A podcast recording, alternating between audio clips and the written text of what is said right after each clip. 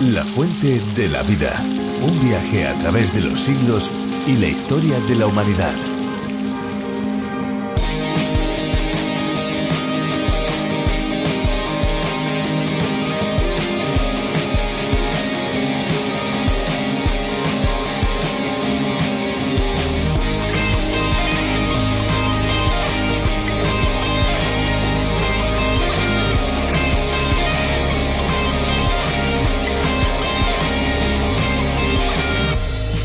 El agua experimenta un auténtico viaje hasta llegar al momento del consumo. Por ejemplo, una ciudad como Madrid, capital de España, llega tras un kilométrico viaje que nace en las cuencas de la Sierra de Madrid.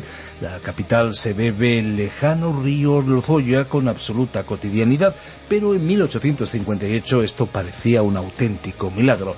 El 24 de junio de aquel año, la reina Isabel II inauguraba el canal de Lozoya del que bajaría el agua. Hasta entonces Madrid saciaba la sed con aguadores, fuentes públicas y los viajes de agua de herencia árabe que la canalizaban desde diferentes acuíferos hasta la ciudad. La enorme y complicada obra del canal dedicada a la reina culminó gracias al ingeniero Lucio del Valle, que también fue el primer madrileño en tener agua corriente en su casa de la calle Valverde, donde todavía se conserva un grifo que instaló en el sótano de dicho edificio. Aquí estamos una vez más preparados para disfrutar de un programa especial, un programa único, diferente y a disposición de todos. Esto es La Fuente de la Vida. ¿Qué tal amigos? ¿Cómo están? ¿Cómo se encuentran? Les habla Esperanza Suárez y les doy una cordialísima bienvenida. Pues me hago la pregunta, ¿qué hace de la Biblia un libro tan especial? Sencillamente se trata de un conjunto de documentos reconocidos como la palabra de Dios porque fueron escritos por autores inspirados por el propio Creador. Son 66 libros, más de mil capítulos escritos a lo largo de varios siglos, pero con un único mensaje coherente y verdadero. La Fuente de la Vida proporciona un medio de aprendizaje profundo de la palabra de Dios. Está en el aire desde hace varias décadas y llega a más de 80 países con sus respectivos idiomas. Qué bueno es saber que las versiones en castellano también están alcanzando a personas de otras procedencias. Tenemos oyentes de Costa Rica, de Uruguay, de Argentina, de Ecuador, de México y hasta de Canadá. Muchísimas gracias por los mensajes que desde estos lugares nos están enviando. Vamos a descubrir la Biblia hoy un poquito más, pero antes de pasar a la reflexión, vamos a disfrutar de una canción que hemos seleccionado especialmente para ustedes.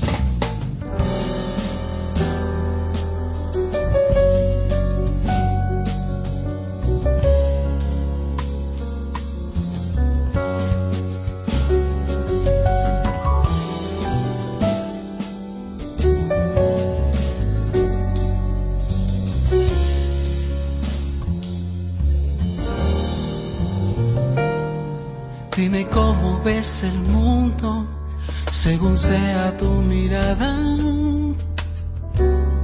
Sabré cómo andas, a quién seguir sus pasos.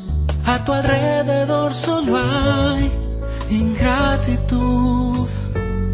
Y tu pregunta sigue siendo me conviene, dime dónde te diriges por esa calle sin salida. ¿A quién escuchas? ¿Qué motiva tu camino? Sigues buscando una razón que no tenga autoridad. Yo te invito a caminar de otra manera por la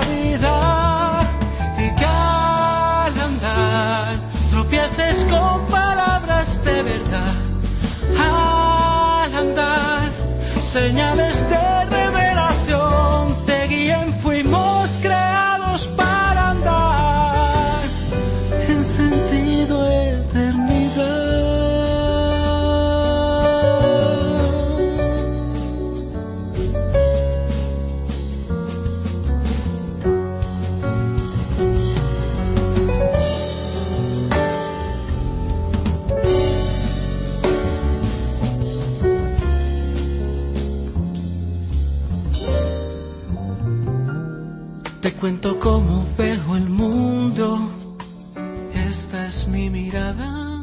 En la historia han surgido diferentes religiones, o lo que es lo mismo, sistemas de creencias con los que el ser humano ha buscado establecer una relación con el mundo espiritual.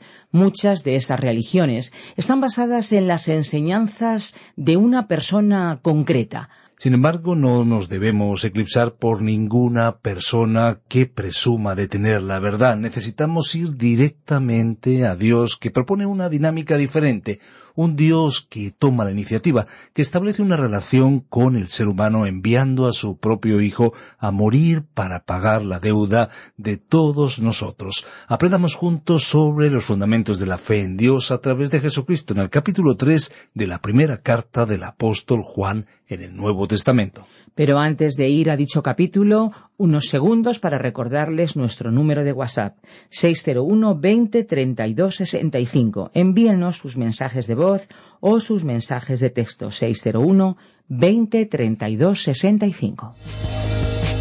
La fuente de la vida.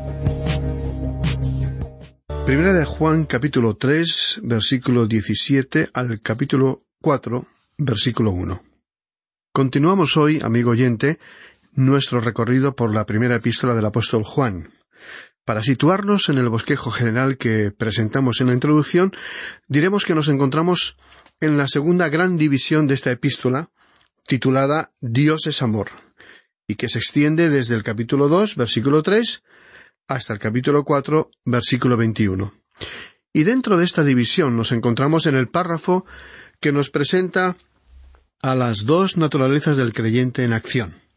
Dejamos nuestro programa anterior en el capítulo 3 y vamos a reanudar nuestro estudio a partir del versículo 17. Comentando el versículo 16 destacábamos lo siguiente. Este ha de ser nuestro ejemplo, la forma en que Dios amó. ¿Y cómo amó Dios? Pues entregando a su Hijo. Esta fue la norma que el apóstol colocó ante nosotros. Y añade el versículo la conclusión, también nosotros debemos poner nuestras vidas por los hermanos. No sé en cuanto a usted, amigo oyente, pero algunos no hemos alcanzado ese nivel en nuestra vida. ¿Sabe usted cuántos expondrían o entregarían sus vidas por usted? ¿Y cuántos de nosotros estaríamos verdaderamente dispuestos a arriesgar o entregar nuestras vidas por otra persona?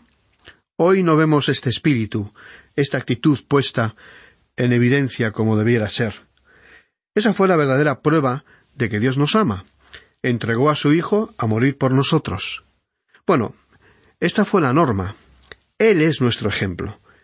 Y Juan dijo que, en consecuencia, nosotros tendríamos que estar dispuestos a entregar nuestras vidas por los hermanos. Hasta que usted y yo lleguemos a ese alto nivel no estamos poniendo en evidencia el amor que deberíamos tener por los hermanos.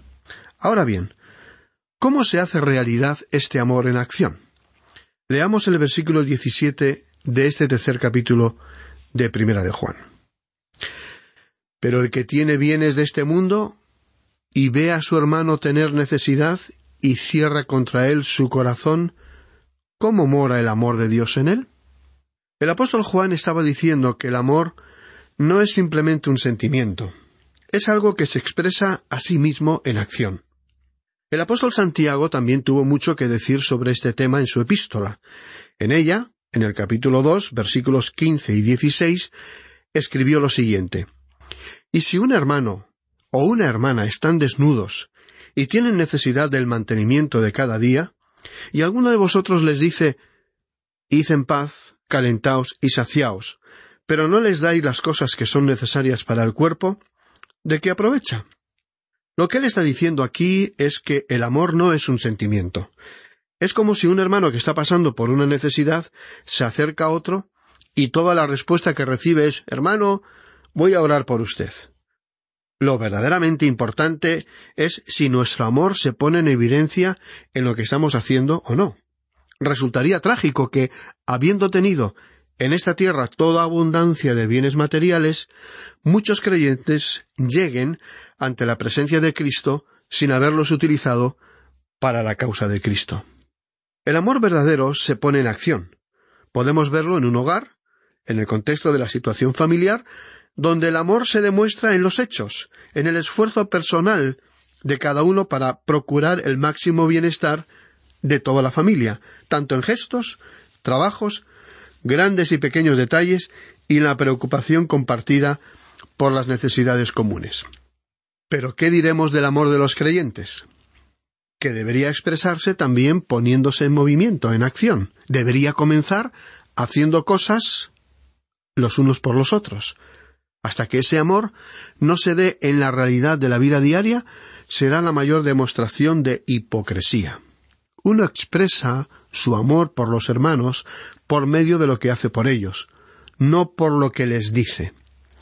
En este sentido, nuestra lengua es buena y rápida para correr y llegar más lejos que nuestras manos y pies. Pero el verdadero cristianismo es un asunto del corazón, y dicho de forma realista, no de la cabeza o la lengua. En este pasaje el apóstol Juan nos dijo, de forma definitiva, que si somos hijos de Dios, expresaremos esta clase de amor.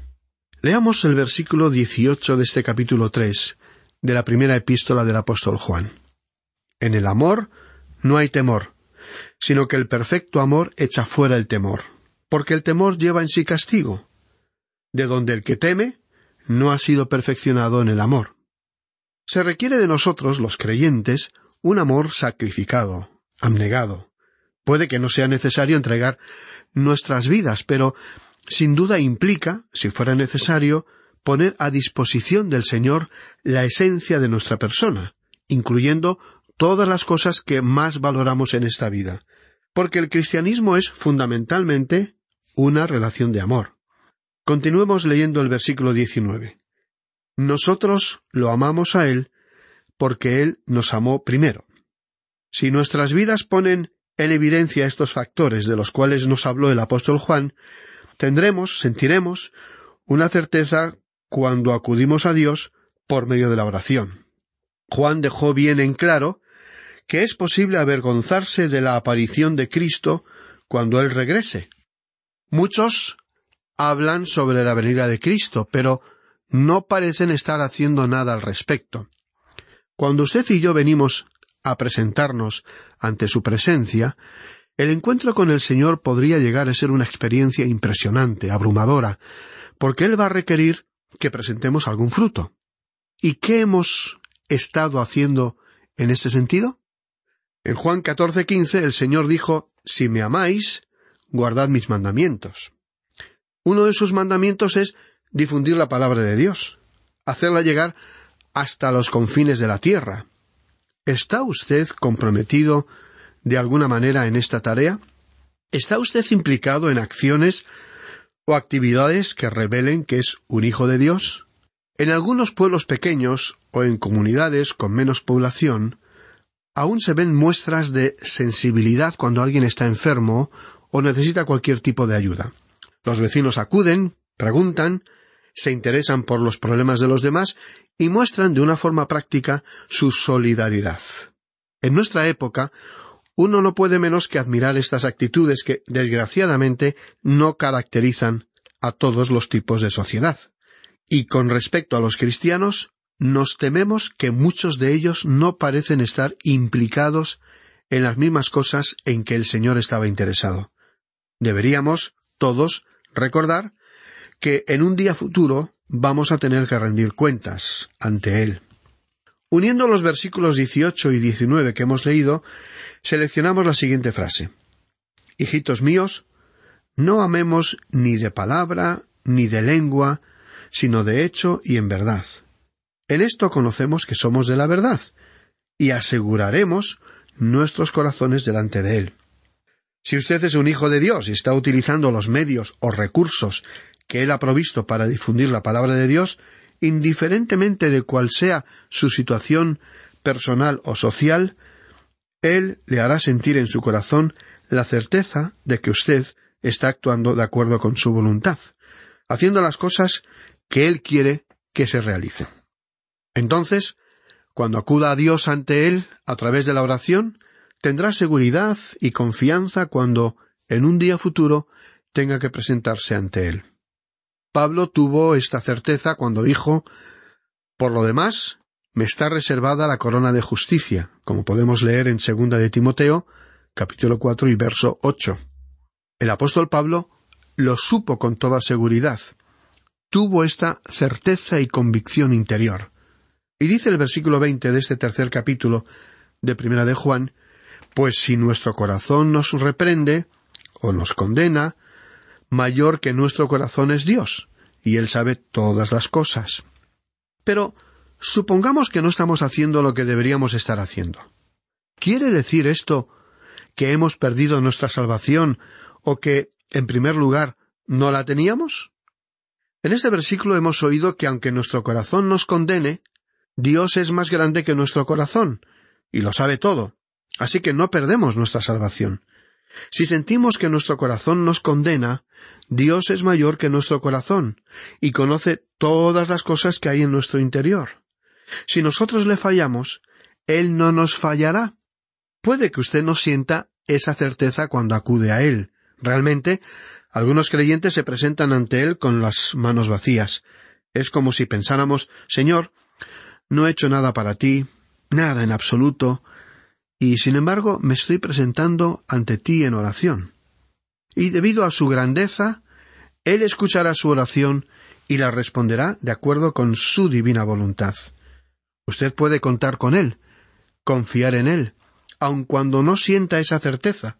Estimado oyente, continúe acudiendo a Él para expresarle su gratitud o para presentarle sus peticiones. En cierta ocasión, un joven que tenía un determinado vicio, consciente del daño que le estaba causando a él personalmente y a su relación con Dios, fue a conversar con su pastor y le dijo que él había orado en cuanto a este problema, y el pastor le dijo que orara más por este asunto. Y él respondió Bueno, yo no siento ninguna seguridad en cuanto a solucionar este problema. Le he fallado tantas veces y el pastor insistió diciéndole Dios conoce su corazón. Por la manera en que usted me está hablando, yo creo que usted es sincero, y sé que Dios va a librarle de este vicio. Por supuesto, usted no tiene esa seguridad porque le ha fallado con frecuencia. Pero Él es más grande que su corazón. Le conoce a usted bien y sabe que es sincero. Puede tener la confianza de que Él se va a ocupar de usted y de su problema puede contar con ello.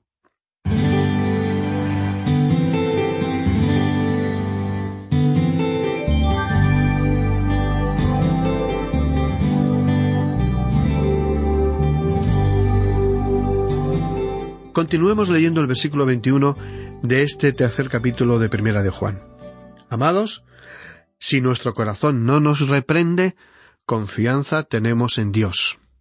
Si nuestro corazón no nos condena o no nos reprende, nos da confianza, certeza en la oración, nos da una seguridad. Hubo un predicador que ha tenido relación con el ministerio del programa de radio a través de la Biblia, o la fuente de la vida, y nos agradaba oírle orar porque oraba con seguridad. Él no se dirigía a Dios en oración de cualquier manera, titubeando, tratando de agradar a Dios y a los que lo escuchaban sino con espontaneidad y seguridad. Y pensamos que cuando una persona ora de esta forma, el Señor le escucha. Así que siempre nos gustó estar en su lista de oración. Y cuando alguien ora con esta actitud, uno puede sentir el efecto de esa oración. El orar así, con esta fe y seguridad, constituye una hermosa experiencia. Leamos ahora el versículo 22 de este tercer capítulo de Primera de Juan. Y cualquier cosa que pidamos, la recibiremos de Él, porque guardamos sus mandamientos y hacemos las cosas que son agradables delante de Él. Este es el amor en acción, que nos da seguridad en la oración. Cuando su vida agrada a Dios, usted puede esperar que Él escuche y responda a su oración. Esta experiencia es desesperadamente necesaria en el día de hoy. Recordemos a la iglesia primitiva o primera iglesia cristiana. En el libro de los Hechos, capítulo cuatro y verso veinticuatro, quedó registrado un incidente significativo de los días en que surgió la primera persecución. Y se les advirtió a los apóstoles que dejaran de predicar en el nombre de Jesús. Ellos se lo comunicaron a los otros cristianos y todo el grupo se dirigió a Dios en oración. Ellos no oraron pidiendo que cesara la persecución. No se les ocurrió pedir tal cosa, sino que comenzaron su oración con estas palabras. Ellos, al oírlo, alzaron unánimes la voz a Dios, diciendo Soberano Señor, tú eres el Dios que hiciste el cielo y la tierra, el mar y todo lo que en ellos hay. Esta expresión parece estar ausente en las oraciones de algunos círculos cristianos. Muchas personas no están seguras de que nuestro Padre Celestial es Dios y que Él está controlando este universo. Juan dijo en este versículo que recibimos lo que pedimos porque obedecemos sus mandamientos. Tengamos en cuenta también lo que dice el versículo 23 de este tercer capítulo de Primera de Juan. Y este es su mandamiento, que creamos en el nombre de su Hijo Jesucristo y nos amemos unos a otros como nos lo ha mandado. En otras palabras, Juan nos está diciendo no digáis que estamos creyendo en Él y después no nos amamos los unos a los otros. El apóstol les recordó que con una frase proclamaban su alabanza a Dios, pero después pensáis o expresáis vuestro desagrado por tal o cual persona. El apóstol no estaba hablando sobre abrazos u otras expresiones externas de afecto o de un amor que se expresa verbalmente. El amor citado en este pasaje no es el amor expresado en nuestro lenguaje, sino el que está presente en nuestra vida de relación. Se pondrá en evidencia a través de una preocupación genuina por el individuo. Uno no andará implicado en chismes o cotilleo, ni haciendo daño a otra persona, sino manifestando una verdadera preocupación por su situación. Esta actitud es sumamente necesaria en nuestros días. Esta es la vida cristiana expresada en pocas palabras. Como dice este versículo, que creamos en el nombre de su Hijo Jesucristo y nos amemos unos a otros como Él nos ha amado. Leamos ahora el versículo 24, último de este tercer capítulo de Primera de Juan. El que guarda sus mandamientos permanece en Dios, y Dios en él. Y en esto sabemos que Él permanece en nosotros, por el Espíritu que nos ha dado. El Espíritu Santo confirma estas verdades en nuestros corazones si nosotros no le causamos tristeza. Entristecemos al Espíritu Santo cuando no obedecemos su voluntad. Jesús dijo, Si me amáis, guardad mis mandamientos, como leemos en Juan capítulo 14 versículo 15. Si no lo hacemos así, entristecemos al Espíritu Santo. El Espíritu Santo ha sido dado a cada creyente, como el apóstol Pablo aclaró en Romanos 8.9, que dice, Vosotros no vivís según la naturaleza pecaminosa, sino según el Espíritu, si es que el Espíritu de Dios vive en vosotros. Y si alguno no tiene el Espíritu, no es de Cristo. En usted, como cristiano, mora el Espíritu de Dios. Y es el Espíritu Santo quien confirmará estas verdades, convirtiéndolas en una realidad en su corazón. Y así llegamos ahora al capítulo cuatro. Este capítulo desarrolló los siguientes temas. Primero, advertencia a los falsos maestros. Segundo, Dios es amor. Los hijos amados de Dios se amarán unos a otros. Veamos, en primer lugar, el párrafo dedicado a la advertencia de los falsos maestros. Al llegar a este capítulo cuatro, nos encontramos ante una sección difícil de las Sagradas Escrituras. Una de las razones es que estamos ante el mundo espiritual del cual no se conoce mucho. La segunda razón es que al tratar este tema es como si uno se encontrara en el territorio del diablo.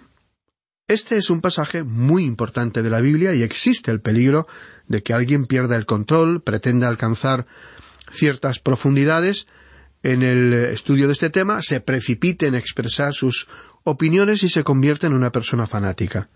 Creemos que algunos cristianos manifiestan una preocupación anormal por el mundo de lo oculto y misterioso que consideramos peligrosa.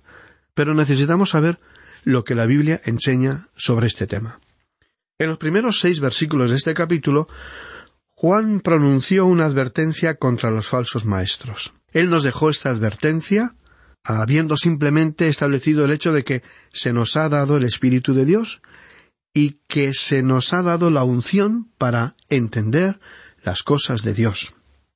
Leamos entonces el primer versículo de este cuarto capítulo de Primera de Juan. Amados, no creáis a todo espíritu, sino probad los espíritus si son de Dios, porque muchos falsos profetas han salido por el mundo. Como ya dijimos, estamos tratando aquí el tema del mundo de los espíritus, y la Biblia tiene mucho que decir al respecto. Por ejemplo, en el Salmo 104, versículo 4, leemos lo siguiente: El que hace a los vientos sus mensajeros y a las llamas de fuego sus ministros. Este versículo fue citado en la carta a los Hebreos, capítulo 1 y versículo 7, de la siguiente manera. Y ciertamente, hablando de los ángeles, dice, El que hace a sus ángeles espíritus y a sus ministros llama de fuego. Y un poco más adelante, en ese primer capítulo de Hebreos, leemos en el versículo catorce ¿No son todos espíritus ministradores enviados para servicio a favor de los que serán herederos de salvación? Nunca hemos visto a un ángel, y el profesor Maggi cree personalmente que los ángeles no tienen un ministerio para la Iglesia en el día de hoy, porque cree que, ya que somos habitados por el Espíritu Santo, esa situación no puede ser mejorada. El profesor prefiere a un ser que no fue creado, como el Espíritu Santo, que a un ángel que fue creado, para que le siga a todas partes y le sirva. Él cree que necesitamos colocar el énfasis sobre el ministerio del Espíritu Santo en nuestros corazones y en nuestras vidas. Pero no solamente hay ángeles buenos que sirven a Dios, sino que están también los ángeles caídos. A ellos también se los llama espíritus en las Sagradas Escrituras. Los Evangelios hablan con frecuencia del hecho de que en los días del ministerio de Cristo en la tierra fueron considerados espíritus inmundos y para hablar de ellos suele utilizarse la palabra demonios, porque la Biblia utiliza ese término. Estimado oyente, nuestro tiempo ha llegado a su fin. En nuestro próximo programa entraremos más en el tema del mundo espiritual, y como esperamos contar con su compañía, le sugerimos que lea por sí mismo hasta el versículo tres de este cuarto capítulo de Primera de Juan. Le agradeceremos que nos esté acompañando en este recorrido que estamos llevando a cabo a través de esta epístola que forma parte de nuestro viaje a través de la Biblia.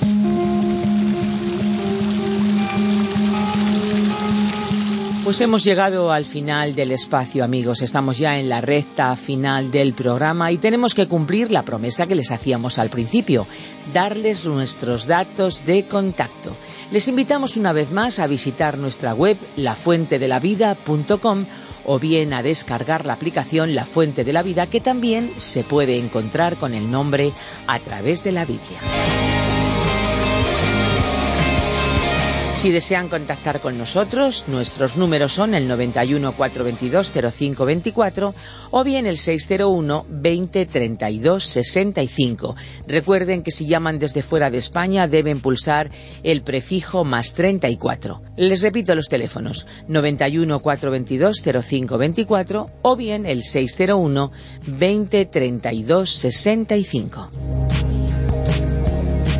Nos despedimos de ustedes esperando volver a acompañarles muy pronto en una nueva emisión de La Fuente de la Vida, un tiempo de descubrimiento de la palabra de Dios. Nos vamos, pero no queremos cerrar estos micrófonos sin recordarles que hay una fuente de agua viva que nunca se agota. Beba de ella.